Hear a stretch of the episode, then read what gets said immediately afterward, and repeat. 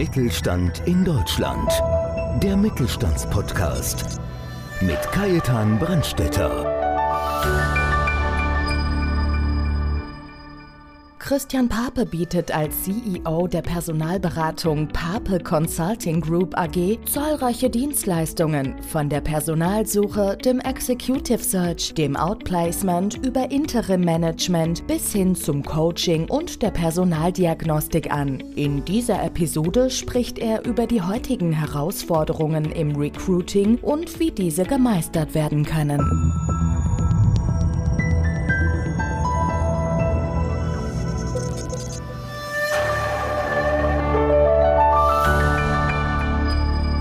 Herzlich willkommen zur nächsten Folge Podcast Mittelstand. Ich bin Kajetan Brandstetter und habe heute wieder einen besonders spannenden Gast bei mir, Herr Christian Pappe.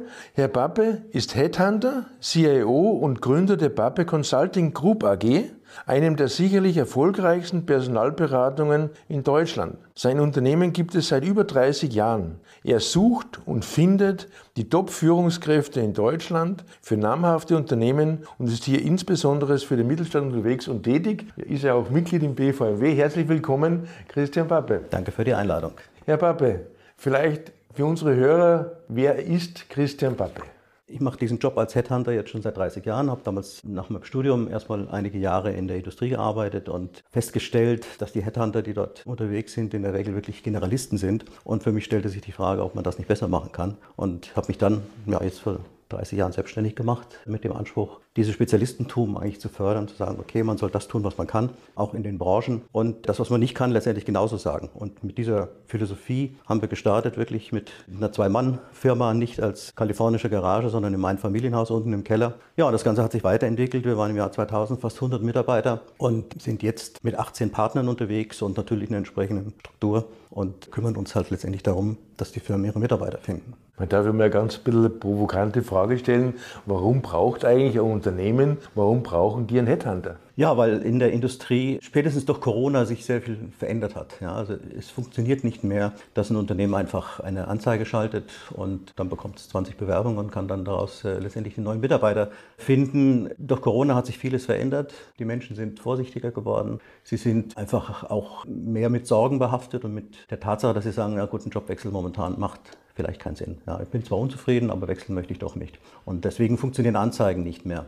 Und deswegen muss ein Headhunter sozusagen aktiv auf die Menschen zugehen, ihnen diese Sorgen und Ängste nehmen. Und das kann man eben nicht über eine Anzeige passiv, sondern das muss wirklich über ein persönliches Gespräch erfolgen. Und dazu braucht es einen Personalberater, dazu braucht es einen Headhunter, der auf die Menschen zugeht und sagt, pass auf, ich habe hier eine spannende Geschichte, ich habe hier ein spannendes Unternehmen, wollen wir da mal drüber reden. Und das funktioniert, weil auf der anderen Seite die Menschen schon unzufrieden sind. Also zwei Drittel, sagen die Statistiken, aller Mitarbeiter sind mit dem, was sie tun, eigentlich ziemlich unzufrieden und sind sozusagen latent wechselwillig und wechselinteressiert. Aber von sich aus tun sie nichts, sondern es braucht dann eben Energie, die von außen zugeführt werden muss. Und wenn man den Menschen dann diese Ängste nehmen kann und eine spannende Geschichte hat, dann funktioniert das eigentlich ziemlich gut. Herr Papa, Sie haben ja schon das Stichwort gegeben, Personalberatung. Sie sind ja im Grunde genommen für zwei Seiten tätig.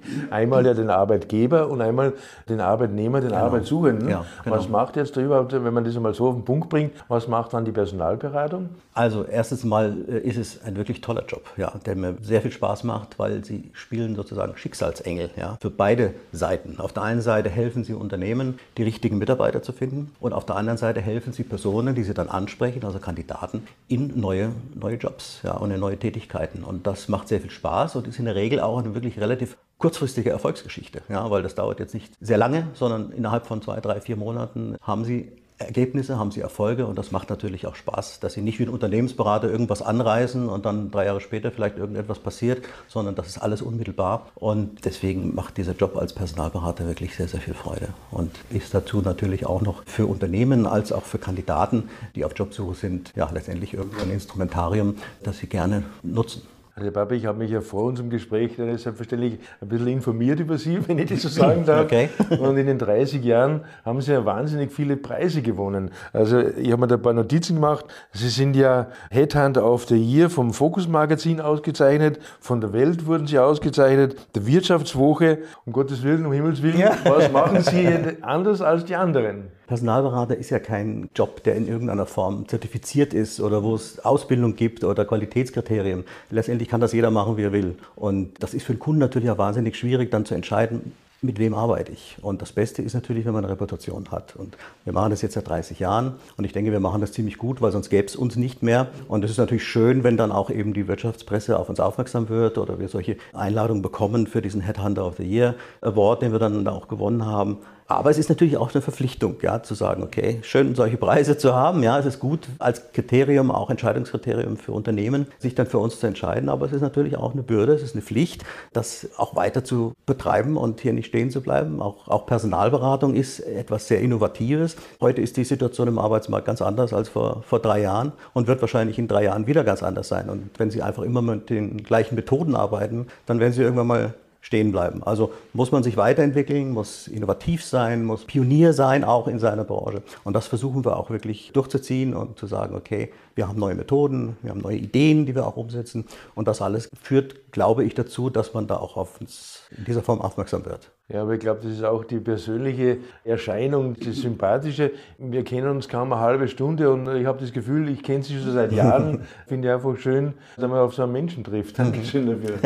Was empfehlen Sie, Herr Barbe, Unternehmen, die dringend Mitarbeiter suchen? Wie sollen die vorgehen? Ja, sie sollen es nicht selber machen. Ja. Sie sollen sich Rat holen, weil das, was ich eingangs gesagt habe, Mitarbeitersuche einfach über, naja, ich schalte da mal in einem Jobportal in eine Anzeige und dann kriege ich 50 Bewerbungen und dann suche ich mir die besten raus und dann kommt noch so ein Bewerbergrillen hinterher. Das alles funktioniert nicht mehr. Ja, der Markt hat sich komplett geändert. Ja, heute entscheiden die Kandidaten, wenn wir sie immer so nennen, die Jobsucher, wo sie hingehen. Also nicht die Unternehmen entscheiden, wen sie nehmen und sagen so, jetzt mal her damit, mach dich mal interessant für mich, sondern es ist umgekehrt. Das Unternehmen muss sich interessant für den Jobsucher machen, für denjenigen, der erstmal grundsätzlich interessiert ist, aber der auch überzeugt werden muss. Und insofern ist es nicht mehr so einfach zu sagen, ich setze dich hier auf dem heißen Stuhl und beantworte mal alle meine Fragen und hier hast du noch fünf Brain-Teaser, die du auch beantworten musst. Das geht nicht mehr. So, und da sind viele auch überfordert damit. Ja. Diese Dinge, die jetzt sich geändert haben, auch mit aufzunehmen. Und deswegen ist es wichtig, dass man da Rat sucht, ja, dass man einen Experten dazu nimmt und sagt, ich habe hier eine Schlüsselposition zu besetzen, denn nichts ist schlimmer, als wenn ich eine Schlüsselposition fehlbesetze. Ja, weil das kommt ein Unternehmen erst richtig teuer. Ja, dann bedeutet das, ich muss neu suchen, ich habe eine Menge Geld investiert, das ist alles für die Katz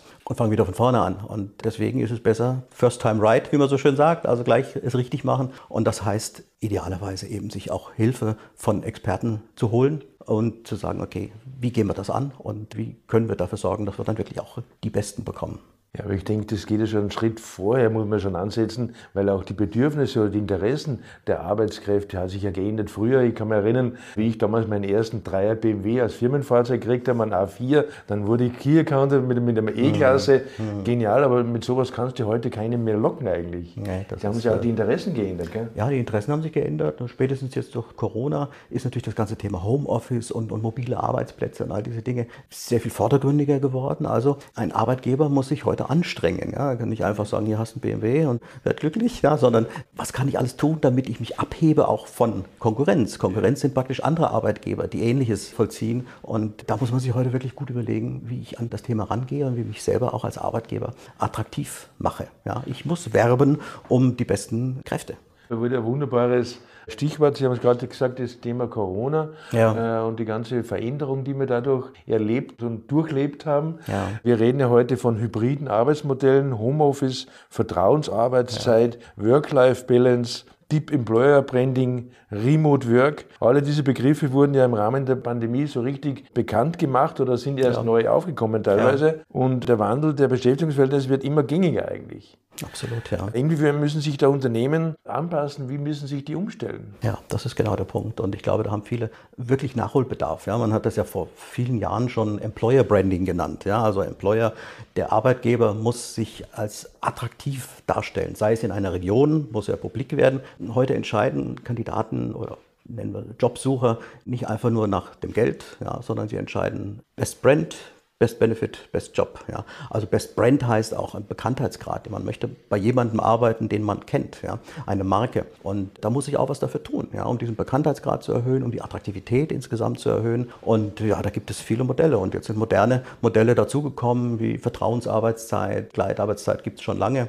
Ja, bis hin zu Fitnessstudio-Beiträgen. Apple hat Social Freezing eingeführt. Das heißt, da werden Zellen eingefroren von Frauen, damit sie länger arbeiten können. Und das wird übernommen, das wird bezahlt. Also es gibt da schon ganz verrückte Dinge natürlich auch. Die kommen meistens dann auch aus USA. Aber hier ist tatsächlich noch sehr viel Nachholbedarf, das Thema wirklich ernster zu nehmen, weil wenn man das nicht tut, dann ja, verliert man einfach. Herr Papa, jetzt kommen wir zu einem Thema. Ich habe vor kurzem einen wunderbaren Satz gehört. Wollen Sie die Geschichte von dem hören, der das Buch gelesen hat ja. oder von dem, der es geschrieben hat? Herr Papa, Sie sind ja auch Erfolgsautor und ein Buch habe ich mal rausgegriffen, weil mich selber interessiert hat. Und zwar, Sie haben dieses wunderbare Buch geschrieben, das war ein richtiger Bestseller, auch prämiert unter den Top 100 damals. Wie kriege ich meinen Traumjob? Erzählen Sie uns ein bisschen was davon, bitte. Ja, es war mir ein Bedürfnis, ja, weil man einfach sieht, wie groß die Unzufriedenheit ist auf der einen Seite. Ja, und ich habe das selber an mir auch erlebt. Ja. Ich habe Elektrotechnik studiert und habe dann Jobanzeigen gelesen und mich aufgrund von einem Job bei einem Unternehmen beworben und dort auch angefangen und habe dann aber gemerkt, Mensch, das ist es ja eigentlich gar nicht. Ich fühle mich hier gar nicht wohl. Ja.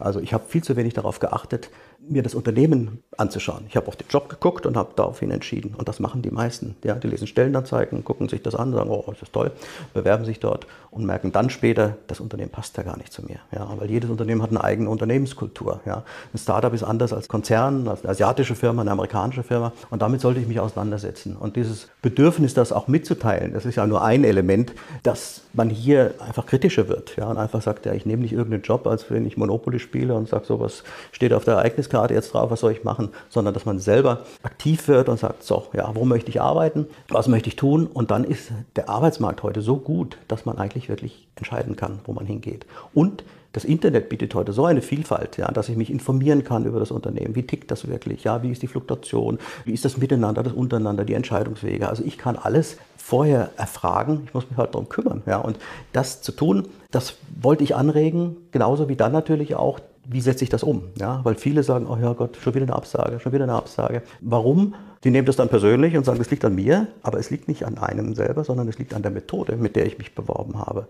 Die muss man ändern. Ja, da muss man dafür sorgen, dass man den Jagdinstinkt des Unternehmens mehr weckt. Ja, das ist der Trick eigentlich und das versuche ich auch zu beschreiben, zu sagen, nicht einfach wie so ein erlegtes Wild da hinlegen und sagen, bitte nimm mich, ja, oder Schröder, der da gerüttelt hat und gesagt hat, ich will da rein, sondern wirklich sich zu überlegen, wie schaffe ich es, dass ich mich auch interessant mache, dass ich mich attraktiv mache für ein Unternehmen, dass die sagen, ich will dich. Ja? Und das beschreibe ich auch in meinem Buch, wie man da vorgeht und dann eine wesentlich höhere Erfolgsquote hat, als wenn ich einfach lauter Initiativbewerbungen schreibe. Das ist sowieso Quatsch. Ja, wir werden ja auf jeden Fall dabei unten in, in, der Beschreibung auch den Link reinsetzen, mhm. weil es ist wirklich lesenswert, das kann ich nur empfehlen. Mhm. Also ich habe das richtig verschlungen, war richtig spannend. Also herzliche Gratulation, da ist Ihnen wirklich ein großer Wurf gelungen. Danke, ja. Mhm. Herr Pape, wenn wir jetzt zum Schluss noch vielleicht so ein bisschen was auf den Privatmann Christian Pape eingehen. Was machen Sie in der Freizeit? Was macht Ihnen besonders Freude? Ja, als Privatmann, ich reise sehr gerne. Ja. Es ist natürlich schwierig in so einem Job, wo man, wo man natürlich Suchmandate hat und dann kann man nicht einfach sagen, so ich bin jetzt mal drei Wochen weg. Ja. Also ich muss immer gucken, dass ich, wenn ich verreise, so verreise, dass ich trotzdem arbeiten kann. Ja. Man hat sein mobiles Büro halt immer dabei und niemals geht man so ganz. Aber wenn es möglich ist, dann bin ich wirklich sehr gerne unterwegs und nutze diese Zeit, mich privat sozusagen in einer Work-Life-Balance wieder zu regenerieren, aber parallel kann man den Job nie so ganz bleiben lassen. Ansonsten, ich koche gerne, ich mache Musik, ich spiele Gitarre, ich spiele Klavier. Das sind so Dinge, die so ein bisschen den Ausgleich sind zu dem Alltag, den man so hat. Ja, wunderbar. Ja, man könnte Ihnen stundenlang zuhören, Herr Babi. Ja, Haben Sie vielleicht zum Schluss noch für unsere Hörer, für unsere Zuseher noch einen besonderen Tipp, wo Sie sagen, das will ich ans Herz legen? Also, was ich sagen möchte, ist, man soll das nicht selber machen. Ja? Also es sind ja zwei Zielgruppen, die wir haben. Das eine sind unsere Kunden, unsere Auftraggeber. Da sage ich nicht selber machen, ja, sondern mit Experten darüber reden, wie suche ich jetzt, wie finde ich meinen Mitarbeiter. Und auf der anderen Seite die Personen, die sich beruflich verändern wollen, auch nicht selber machen ja, und einfach irgendwie abenteuerlich Initiativbewerbung verschicken, sondern wir haben da auch Beratungsmöglichkeiten, wir machen Karriereberatung und all diese Dinge und es ist eine wichtige Entscheidung, ja, es ist die berufliche Entscheidung schlechthin und das soll man nicht dem Zufall überlassen oder dem Monopoly-Garten, ja, sondern das sollte man wirklich selber in die Hand nehmen und dazu braucht man auch natürlich Expertenwissen und deswegen nicht selber machen. Ganz, ganz herzlichen Dank mhm. für dieses wunderbare Interview mhm. und ja, Man sieht sich immer zweimal im Leben. Und ich finde es toll, dass Sie heute dabei waren. Dankeschön. Vielen Dank. Dankeschön für die Einladung. Ja, und Ihnen ein herzliches Dankeschön, dass Sie wieder dabei waren und freuen Sie sich auf den nächsten Podcast Mittelstand. Dankeschön.